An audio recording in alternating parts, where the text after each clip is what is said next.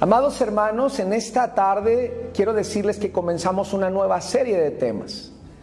Esta tarde, después de haber celebrado Cena del Señor, después de haber estado reflexionando de diferentes maneras, hoy traigo en mi corazón un mensaje para ustedes. Dios ha puesto un mensaje en mi corazón para la iglesia en esta tarde, pero no es un mensaje aislado, sino el día de hoy sentamos las bases para una serie de temas llamada Sígueme.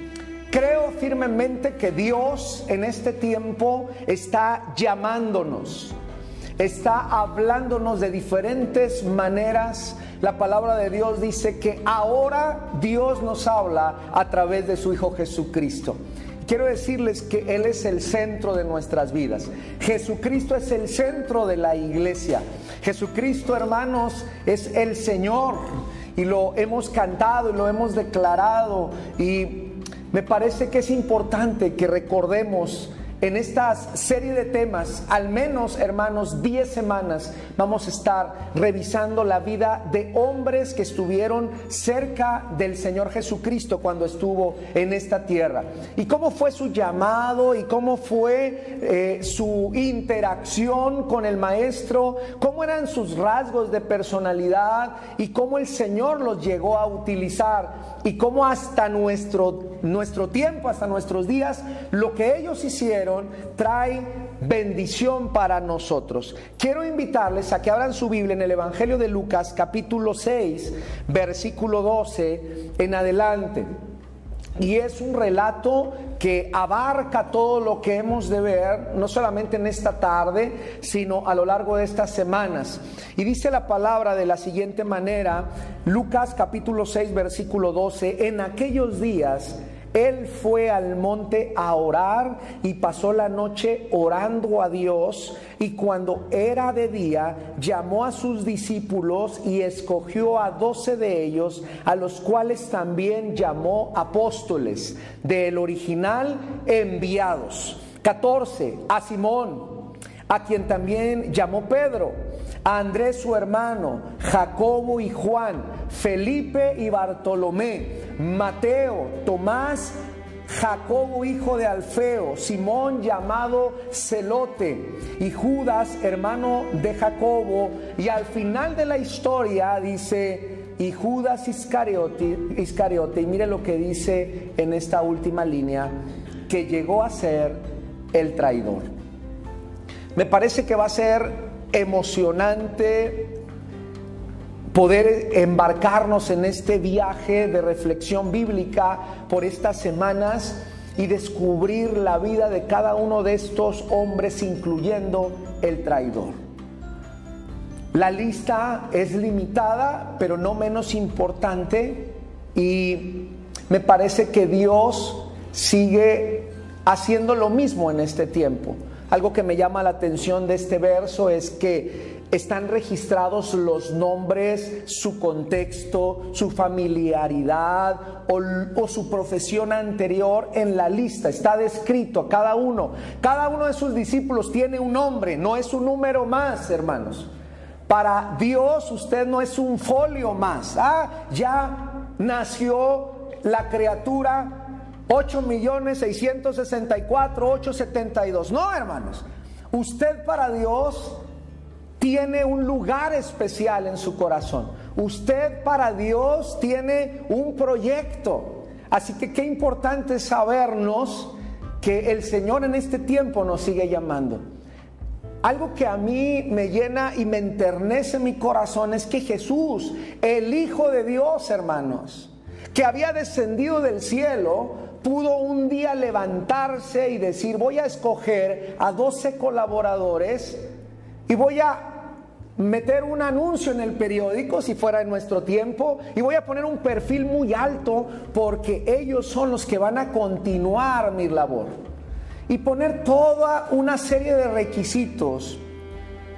Y me parece que él pudo levantarse ese día y escoger a los intelectuales de aquel tiempo, a los mejores relacionados en la política, a aquellos que estaban más conectados con el imperio de poder en aquel tiempo, que era el imperio romano, pero no fue así. sino que el Señor dice que antes de escoger a sus discípulos, dice que se fue en privado y comenzó a orar al Padre y pasó toda la noche orando a Dios por aquellos que iban a ser convocados a la misión, a su iglesia, aquellos apóstoles que el Señor iba a llamar.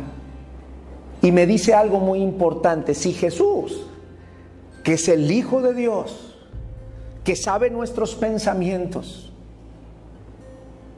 se puso a orar toda una noche por esta elección, y entre los cuales no creo que él haya fallado, sino creo que en este libre albedrío que cada uno de nosotros tenemos había uno que le negó y uno que le entregó. Creo que nosotros también cuando tomemos decisiones debiéramos de estar en oración constante con el Señor. Yo no, yo no sé si usted en estos días tenga que tomar decisiones importantes ir por un rumbo o ir por otro. Y creo que de entrada el Señor Jesús nos dice que Él se conectó con el Padre antes de aquel día de elección y entonces pudo el Señor ayudarle en todo esto. Hermanos, no eran las personas más reconocidas, no eran ni eruditos, no eran ni teólogos, no eran elocuentes, algunos escritores dicen que de estos doce discípulos que acabo de leer, al menos hermanos la mitad, si no es que un poco más, no sabía ni leer ni escribir. Y Dios aún así los llamó.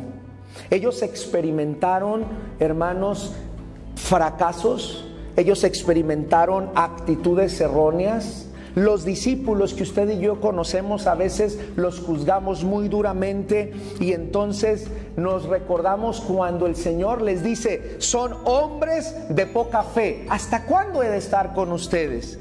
Eran hombres que pasaron por amargos fracasos, por ejemplo Pedro, y también hermanos, todos ellos eran proclives a equivocarse y a fallarse y a fallar. Creo que no eran diferentes a nosotros.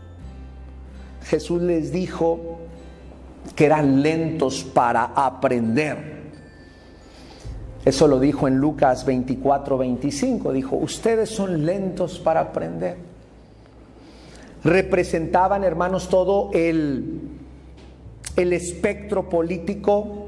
Había un excelote, una, una, persona, un hombre radical decidido a, a derrotar el imperio romano por la vía de la violencia pero había otro que había sido recaudador de impuestos y que era un traidor de la nación. Y todos ellos dentro de un pequeño círculo de 12 personas que el Señor los llamó porque Él quiso. Al menos cuatro a siete personas eran pescadores y eran amigos, todos de un lugar llamado Capernaum o Cafarnaum. Y es probable que ellos se conocieran desde niños. Así que eran colegas de profesión. Los otros probablemente eran comerciantes y no se dice mucho al respecto.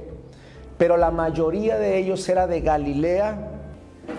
Galilea estaba dedicada a la agricultura y al comercio. Galilea llegó a convertirse en la base de operaciones del ministerio de Jesús y no Jerusalén, la capital de, Israel, la capital de la religión judía, no fue ahí, fue Galilea. Y me recuerda un principio bíblico, que Dios escoge a lo pequeño para él ser grande. Dios escoge al humilde para él ser exaltado. Dios escoge a lo pequeño en los ojos del mundo para poder exaltarse, para poder Él manifestarse con poder. Dios escoge lo enfermo para poder mostrar su salud. Dios escoge lo pobre para mostrar sus riquezas. Dios escoge lo que está hundido en pecado para mostrar su inmenso e infinito perdón y amor e misericordia en la vida de las personas. Así que hoy recordamos que escoge a gente que tal vez era improbable, hermanos, dentro del equipo del Hijo del Hombre o el Hijo de Dios y también pone su lugar de operaciones en una región olvidada llamada Galilea y desde ahí opera todo el ministerio. Con todas sus fallas, hermanos, después de la ascensión de Jesús, estos hombres dejaron dejaron el ministerio, dejaron el llamado. Y es entonces que el Señor resucitado viene, les llama una vez más pero después de que el Señor se regresa a la presencia de Dios, ahí estos hombres hacen un impacto en el mundo hasta el día de hoy. Dios, hermanos, en su gracia capacitó a estos hombres y lo puede hacer con usted. Yo he escuchado muchos hermanos que están recién bautizados o bautizadas y me dice, hermano, yo no sé, pastor, yo no sé mucho de la Biblia. ¿Cómo le hago para aprender más? Me siento limitado, me siento eh, eh, muy corto. Escucho a otros hermanos hablar, escucho a otros hermanos participar y yo no sé qué decir y esto me mete en una frustración y entonces siento que, que, me falta mucho. Esa es una frase que constantemente escucho. Yo creo que usted tal vez se ha sentido así. Pastor, yo siento que me falta mucho. Y la pregunta en esta tarde es, ¿le falta mucho para qué? ¿Le falta mucho para qué? Porque realmente el que hace las cosas es Dios. Cuando nosotros nos reconocemos limitados, nos reconocemos cortos en, lo, en, lo, que es la palabra, entonces el Señor puede manifestarse para nuestras vidas con su presencia, con su sabiduría. Bienaventurados los pobres. Sabe que un pobre es aquel que se reconoce que necesita Bienaventurados los pobres de espíritu, aquellos que dicen, Señor, yo no puedo solo, Señor, yo no puedo sola, yo necesito de ti, yo no sé qué hacer aquí, yo no sé hacer qué, qué hacer acá, y constantemente están en oración y constantemente están doblando rodilla, y entonces Dicen es que yo no quiero ofender a Dios, yo no quiero fallarle a Dios. Y entonces estos hombres sencillos y mujeres sencillas son aquellos que Dios en este tiempo está buscando. Jesús, hermanos, conocía a aquellos discípulos, conocía sus fallas. Es más, él sabía que uno de ellos le iba a entregar y aún así les dio toda su gracia, les dio todo su llamado, aún así les invirtió de su vida, les invirtió tiempo, les invirtió de su amor y de su misericordia, les enseñó las escrituras, les enseñó a orar, les enseñó a perdonar y les enseñó a servirse mutuamente. Y para todos aquellos en esta tarde, hermanos, que dicen, yo necesito aprender muchas cosas de parte de Dios. Yo creo que con que aprendamos estas cuatro cosas es importante. Aprender el mandamiento mayor de la Biblia y es amar al Señor con todo nuestro corazón, con toda nuestra alma y con todas nuestras fuerzas. Aprender a orar, aprender a doblar rodilla, porque cuando usted dobla rodilla, reconoce que hay alguien que es mayor que usted y que es el que escucha y Él es el que suple y eres el que contesta. Y con que aprendamos, yo no espero que usted aprenda todas las letras de la Biblia, sino lo que vaya aprendiendo cada día lo ponga en práctica. Y una de esas cosas es orar. Usted y yo, iglesia, que me escucha esta tarde, necesitamos aprender a orar, necesitamos aprender a poner nuestra vida y rendir nuestra vida en las manos de nuestro Dios. No necesitamos sabernos el Antiguo Testamento completo, ni el Nuevo Testamento. Iglesia, amados hermanos que hoy me escuchan, necesitamos aprender a perdonar. Porque usted y yo podemos saber mucho de la palabra de Dios, pero llenos de rencor en el corazón, llenos de juicio. Ahora las redes sociales estilan que usted puede decir y no se detiene. Y usted es libre de decir lo que bien le parece. Ahora todos somos expertos, hermanos. Y hablamos sin responsabilidad y sin misericordia. El Señor dice que quiere y espera de nosotros que aprendamos a perdonarnos unos a otros. ¿Cuánto hemos herido? ¿Cuánto nos han herido? Aquellos que el Señor está llamando quiere que sean hombres y mujeres que aprendan esto, pero también a servirse unos a otros. Vivimos en un mundo donde todos esperan que, se, que nos sirvan, todos esperan que, que, que vengan y nos atiendan y hay encuestas de satisfacción y hay encuestas de servicio y usted le dice, fue pésimo el servicio y, me ha tocado ver algunos que, que hierve un poquito ahí eh, la sangre cuando no le atienden conforme a sus expectativas. Y no estoy eh, a favor de que nos atiendan mal a donde vayamos, pero sí me parece que hemos caído en ese rubro de esperar que todos hagan algo por nosotros. Y hoy debemos recordar que el discípulo, el llamado por Dios, es aquellos que podamos servir. Y también el Señor les dio humildad y los facultó para sanar enfermos en todo sentido. También a un círculo reducido de esos doce Jesús les dio la oportunidad de ver un poquito de la gloria de Él. Los llevó al monte de la transfiguración y vieron a Cristo glorificado. ¿Cuántos anhelamos ver la gloria de Dios en nuestras vidas? ¿Cuántos anhelamos ver la manifestación gloriosa de Dios en este tiempo? Para ello se necesita estar cerca de Jesús. Para ello se necesita estar dando un paso de decir, aquí estoy, heme aquí. Hermanos, Jesús entrenó eh, a sus discípulos y él, el Señor, estuvo allí sosteniéndolos. Eh, aún después de irse ellos, ellos tuvieron sus crisis y si, nosotros evaluáramos conforme a, a los cursos de ahora diríamos, ese discipulado fracasó. Jesucristo fracasó en su proyecto de capacitación. Parece que habían olvidado la enseñanza de tomar la cruz y seguirle. Volvieron a su vida antigua Por el nuevo llamado de Jesucristo resucitado, ellos volvieron al camino. Algo que quiero resaltar el día de hoy es que usted y yo no podemos ser discípulos de Cristo si no somos llenos de su Espíritu Santo. Cuando los discípulos realmente se encaminaron en el proyecto de Dios y empezaron a impactar todo su entorno, fue cuando aquellos fueron llenos del Espíritu Santo. Y creo que uno de nuestros anhelos en este tiempo debiera de ser, Señor, llena nuestros bolsillos. Ese es el clamor de muchos.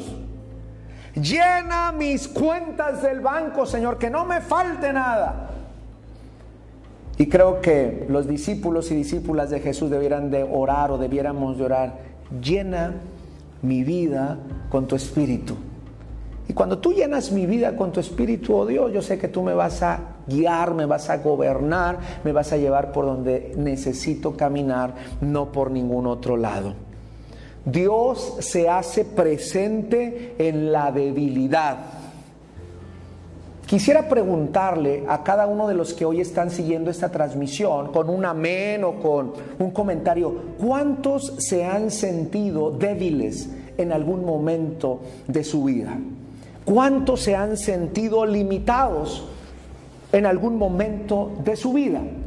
¿Cuántos nos hemos sentido cortos ante el llamado de Dios? Tal vez alguno de nosotros decimos es que, ¿cómo Dios puede poner su mirada en mí. Me tocó ir a predicar a un reclusorio de varones y uno de los internos decían, es que ¿cómo Dios me va a perdonar? Si yo he hecho esto y me empezó a sacar una lista de todo lo que él había hecho. En esta semana platicaba con un joven que se sentía temeroso porque había hecho algo en el pasado que lo había marcado para el resto de su vida decía, yo no puedo salir de aquí, yo, yo, yo me siento que todos me observan, yo me siento que nadie me va a perdonar, yo me siento que Dios no me ha perdonado. ¿Y cuántos de los que conocemos, hombres y mujeres, nuestros conocidos, nuestras amistades, viven con este temor? Sintiéndose esclavizados a su pasado, sintiéndose allí entrampados en las decisiones que ellos o nosotros hemos realizado. Quiero compartirle algo. El ministerio de Jesús, desde el bautismo hasta la resurrección, duró aproximadamente tres años tres años. El discipulado, hermanos, o sea, cuando el Señor Jesucristo llamó a sus discípulos, debió haber durado la mitad del tiempo. Hay varios eruditos, uno de ellos es A.B. Bruce, dice que ya había pasado al menos la mitad de su ministerio solo Jesús cuando llama a sus doce discípulos. Eso significa que Jesús con sus discípulos aproximadamente duró solamente 18 meses con ellos para poderles enseñar, para poderles estar allí. Quiero que me acompañe al libro de Mateo, capítulo 10, del 1 al 4. Mire, Mateo pasa su capítulo 1, 2, 3, 4, 5, 6 y a la altura de Mateo, capítulo 10, viene el llamado, viene el sígueme viene el, reclutamiento. Y Mateo 10 del 1 al 4 dice, entonces llamando a sus doce discípulos, les dio autoridad sobre los espíritus inmundo, inmundos para que los echasen fuera y para sanar toda enfermedad y toda dolencia. Mire lo que dice arribita en el capítulo 9 del 35 al 38. La mies es mucha, hay un encabezado. Y entonces Jesús se da cuenta que el trabajo es mucho, que hay mucho que hacer y entonces en el capítulo 10 está llamando a 12. El versículo 2 del capítulo 10 dice los nombres de los 12 apóstoles son estos. Primero Simón, y la próxima semana le invito, no vaya a faltar. Vamos a hablar de Simón Pedro. Con él vamos a hablar de, de su personalidad y de su llamado. Eh, y Andrés su hermano, Jacobo hijo de Zebedeo y Juan su hermano, Felipe, Bartolomé, Tomás, Mateo el publicano, Jacobo hijo de Alfeo, Leveo por sobrenombre Tadeo, Simón el cananista, Judas, Judas Iscariote y otra vez al final la leyenda que lo marca, el que también le entregó. A la mitad a esta altura del Evangelio de Mateo está apareciendo el llamado. Yo no sé cuántos de los que hoy me escuchan tengan un año y medio de conocer al Señor. Yo no sé cuántos de los que están aquí tengan un año, es más, cuántos se acaban de bautizar hace unas semanas antes de la cena del Señor. Y entonces dice, Señor, me falta conocer mucho. Pero si Dios llamó a estos hombres y Dios los usó, nos puede también llamar, usar para sus propósitos divinos. Yo lo creo firmemente. Ellos, hermanos, eh, fueron convocados por Dios. Ahora quiero que vea lo que dice el otro evangelio, que es Marcos. Y vaya conmigo a Marcos capítulo 3, por favor. Marcos 3. ¿Cuántos se sienten llamados por Dios, hermanos, en esta tarde? ¿Cuántos sienten que el Señor les está llamando a través de su palabra? Marcos 3, capítulo 13 dice, después subió al monte y llamó así a los que él quiso y vinieron a él. Qué, qué hermosa declaración. Él llamó a los que él quiso Jesucristo no se deja influir. Bendito sea Dios por ello.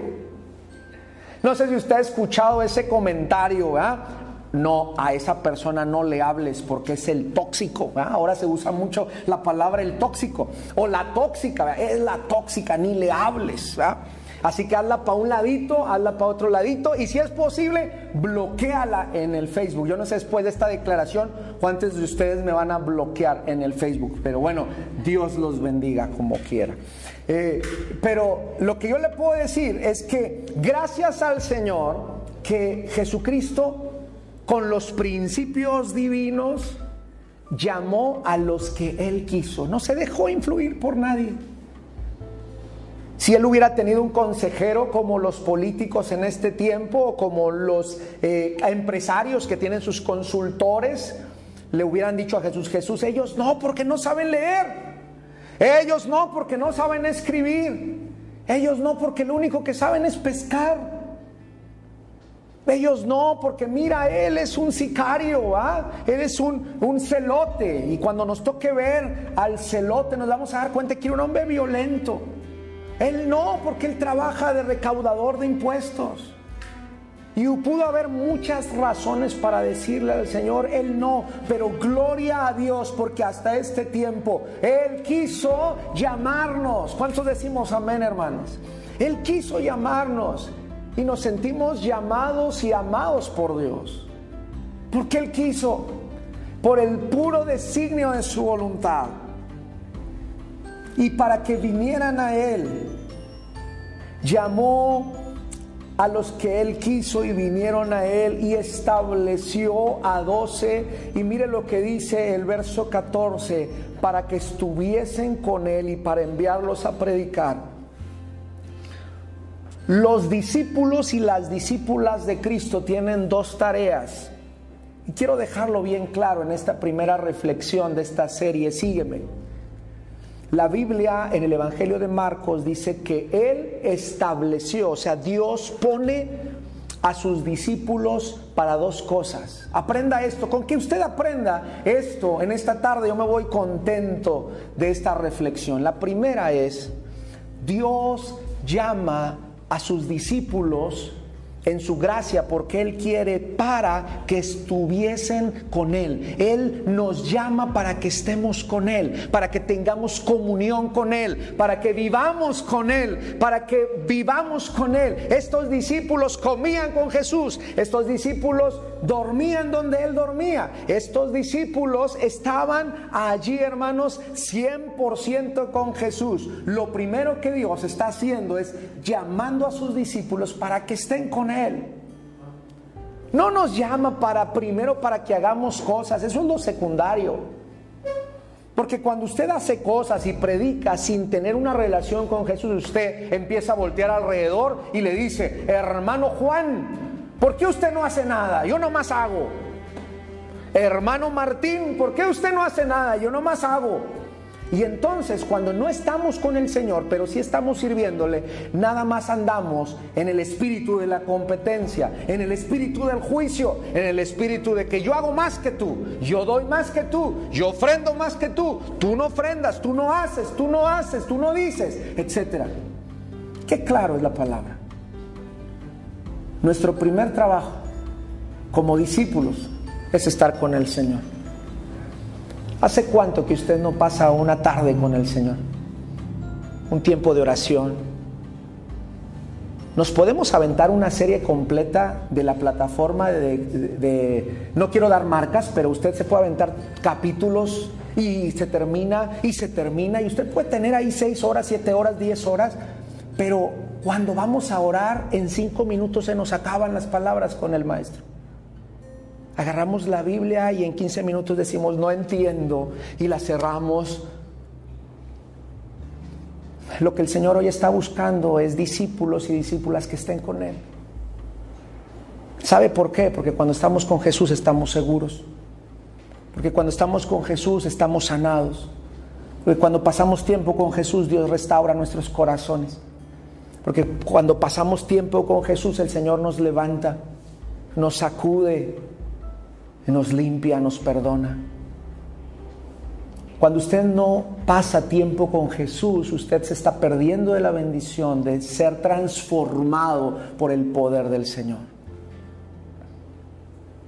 Así que yo quiero invitarle a que lleve a cabo estas dos cosas. Primero, que responda al llamado de Jesús. Y después que ame al Señor y que le diga, Señor, te amo con todo mi corazón, eres el centro de mi vida. Y luego, después de eso, de estar enamorado con el Señor, dime lo que tú quieras, ¿verdad? Cuando usted ama a su esposa con todo su corazón y le dice, póngase a lavar los trastes y usted mire contento lo que está lavando. Me han platicado esos testimonios, hermanos. Usted los, lo hace, todo lo que le digan, ¿por qué? Porque usted ya pasó el primer tiempo, usted pasó un tiempo con quien ama. Por eso algunos no damos ese paso de obediencia y de generosidad porque no hemos pasado, no nos hemos terminado de enamorar del Señor. Y cuando el Señor ya nos pide otro tipo de responsabilidades, nosotros decimos, ¿y por qué no le dice aquel? Porque siempre nos está diciendo cosas el pastor que debemos de hacer y que debemos esto y lo otro. Cuando usted esté pensando de esta manera, quiero decirle, es porque usted no ha pasado tiempo con su maestro, con su amado. Y dice, y que tuviesen autoridad para sanar enfermedades y para echar fuera demonios a Simón, a quien puso por sobrenombre Pedro. El Señor está aún llamando. Ellos pocos hermanos de transformo, de trasfondo, perdón, terrenal, estuvo con ellos 18 meses y fueron escogidos para un proyecto monumental. Y hasta este momento, hermanos, está llegando todavía lo que estos hombres decidieron hacer. Ser portadores de vida, ser portadores del Evangelio, ser portadores de la gloria del Señor. Hoy en día, hermanos, se requieren al menos 36 meses o 48 meses para usted graduarse de un seminario bíblico. Estos discípulos no tuvieron esa capacitación. Si usted se queda con la idea de que fueron 18 meses de discipulado, fue todo. Jesús sabía lo que hacía. Ellos dependían del Espíritu Santo.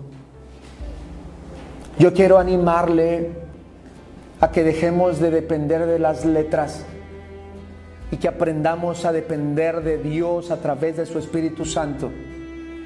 Quiero animarle a que dejemos de depender de los gurús de este tiempo que creen que con sus consejos nos pueden resolver la vida. Y yo quiero invitarle a que aprendamos a depender del consejo de Dios a través de su Espíritu Santo. A Dios le encanta usar medios comunes. A Dios le encanta llamar a lo que para el mundo es sencillo, pobre o escaso. Y quiero invitarle a que abra su Biblia conmigo en Primera de Corintios, por favor. Primera de Corintios, capítulo 1, versículo 27. Y si alguno de ustedes y yo nos identificamos con este verso, gloria a Dios, vamos en buen camino. Primera de Corintios, capítulo 1, versículo 27 dice, sino que lo necio del mundo escogió Dios para avergonzar a los sabios. Y lo débil del mundo escogió Dios para avergonzar a lo fuerte. Y lo débil del mundo y lo menospreciado escogió Dios y lo que no es para deshacer lo que es. Hoy Dios no está buscando matrimonios perfectos. Hoy Dios está buscando matrimonios necesitados para ayudarles. Hoy Dios no está buscando padres perfectos o madres perfectas. Hoy Dios está buscando papás y mamás que luchamos todos los días con nuestros hijos para ayudarnos, para hacer lo que tenemos que hacer. Hoy Dios no está buscando personas con doctorados para solo entonces meterlos en sus proyectos. Hoy Dios está buscando gente dispuesta a obedecerle y amarle con todo su corazón. Es lo que está buscando. ¿Y cuántos podemos dar un paso al frente y decirle, Señor, no tengo nada que ofrecerte, pero aquí está mi corazón? Y yo te obedezco, yo te sigo. No entiendo mucho de esto, de lo que se trata, pero, pero sé que tú eres el Hijo de Dios y que en tus manos estoy seguro. Discípulo significa matetes, o sea, aprendiz, estudiante, y estos doce fueron eso, estudiantes. Todos somos aprendices del Maestro. Pero quiero que usted y yo realmente reflexionemos si estamos siguiendo al Maestro, a nuestro Señor Jesucristo. Hoy quiero ir ya en la recta final de esto y quiero hablarle a tres tipos de discípulos. Uno, a los discípulos y discípulas que se saben llamados por Dios o llamados por Dios. Y que desde hace años o hace poco saben que Dios los llamó. Y que desde, que desde que Dios los llamó ellos o ellas decidieron responder al llamado. Y han permanecido en una relación con Dios a pesar de los pesares, a pesar de las luchas, a pesar de las pruebas, a pesar de las pandemias, a pesar de la enfermedad, a pesar de muertes de seres queridos, ellos se saben sostenidos por Dios solamente. Y a ellos, a ustedes, como pastor quiero decirles que es una bendición conocerles porque ustedes en su fidelidad a Dios y en su relación que ustedes tienen con Dios y la transmiten, bendicen a muchos. Hombres y mujeres, jóvenes y adultos mayores, que se saben discípulos, que se saben, que siguen aprendiendo, que siguen limpiando sus vestiduras, que siguen perfeccionando su vida. Pero también quiero hablarles a unos discípulos o discípulas que un día Dios les llamó un día el Señor les llamó y ellos respondieron al llamado, pero hubo algo que los decepcionó en el camino y se regresaron a su vida antigua. Yo sé que hoy en esta tarde hay discípulos y discípulas de Jesús que, así como los doce dijeron a pescar voy, porque su maestro les decepcionó. A su maestro lo mataron, a su maestro lo crucificaron y ni siquiera metió las manos. Así que su mismo maestro, su Dios, los decepcionó porque no hizo o reaccionó como ellos hubieran querido que hubiera reaccionado. Y no sé cuántos descorazonados hay en esta tarde. Que en algún momento falleció tu ser querido y dijiste, Dios ni metió las manos por él. Dios ni metió las manos por ella. Perdí mi trabajo y por qué Dios no me permitió continuar sabiendo todos estos compromisos económicos. Y entonces nos llenamos de resentimiento y preferimos decir, pues yo antes de ser discípulo de Jesús estaba mejor. Y hoy estoy llamando a muchos de aquellos que han dicho, yo mejor me regreso. Pero sabes que no has estado en paz. Según tú te has querido olvidar de tu maestro, según tú te has querido olvidar de aquel que te llamó, pero eso jamás va a poder pasar. Porque el llamado es irrevocable. Escúchame.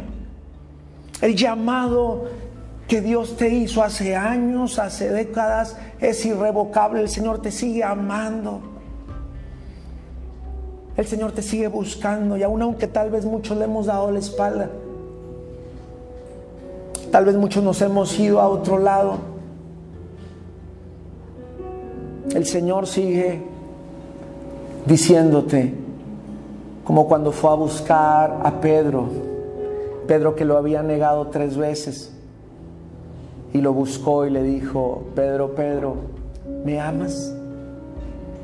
Y hoy aquellos que hemos dejado el camino, el Señor viene esta tarde y nos pregunta, hijo, hija, ¿me amas? Y Dios dice, porque yo te sigo amando igual, perdonando igual, abrazando igual, restaurando igual. Tú me amas. Necesito que regreses al camino. Pero también quiero hablarle a un tercer grupo de discípulos. Aquellos que ni siquiera se saben discípulos. Que ya Dios les ha estado llamando a través de su palabra, Dios les ha estado llamando a través de una enfermedad, Dios les ha estado llamando a través de una crisis y Dios les ha estado diciendo, sígueme, sígueme, y, ellos han estado diciendo que mal me está yendo. Quiero decirte que todo lo que te está pasando es Dios llamándote a tu corazón. Todo lo que te ha sucedido es Dios llamando a tu vida. Diciéndote, ven mi hijo, ven hija. Quiero darte paz. Quiero que tú estés en mi regazo.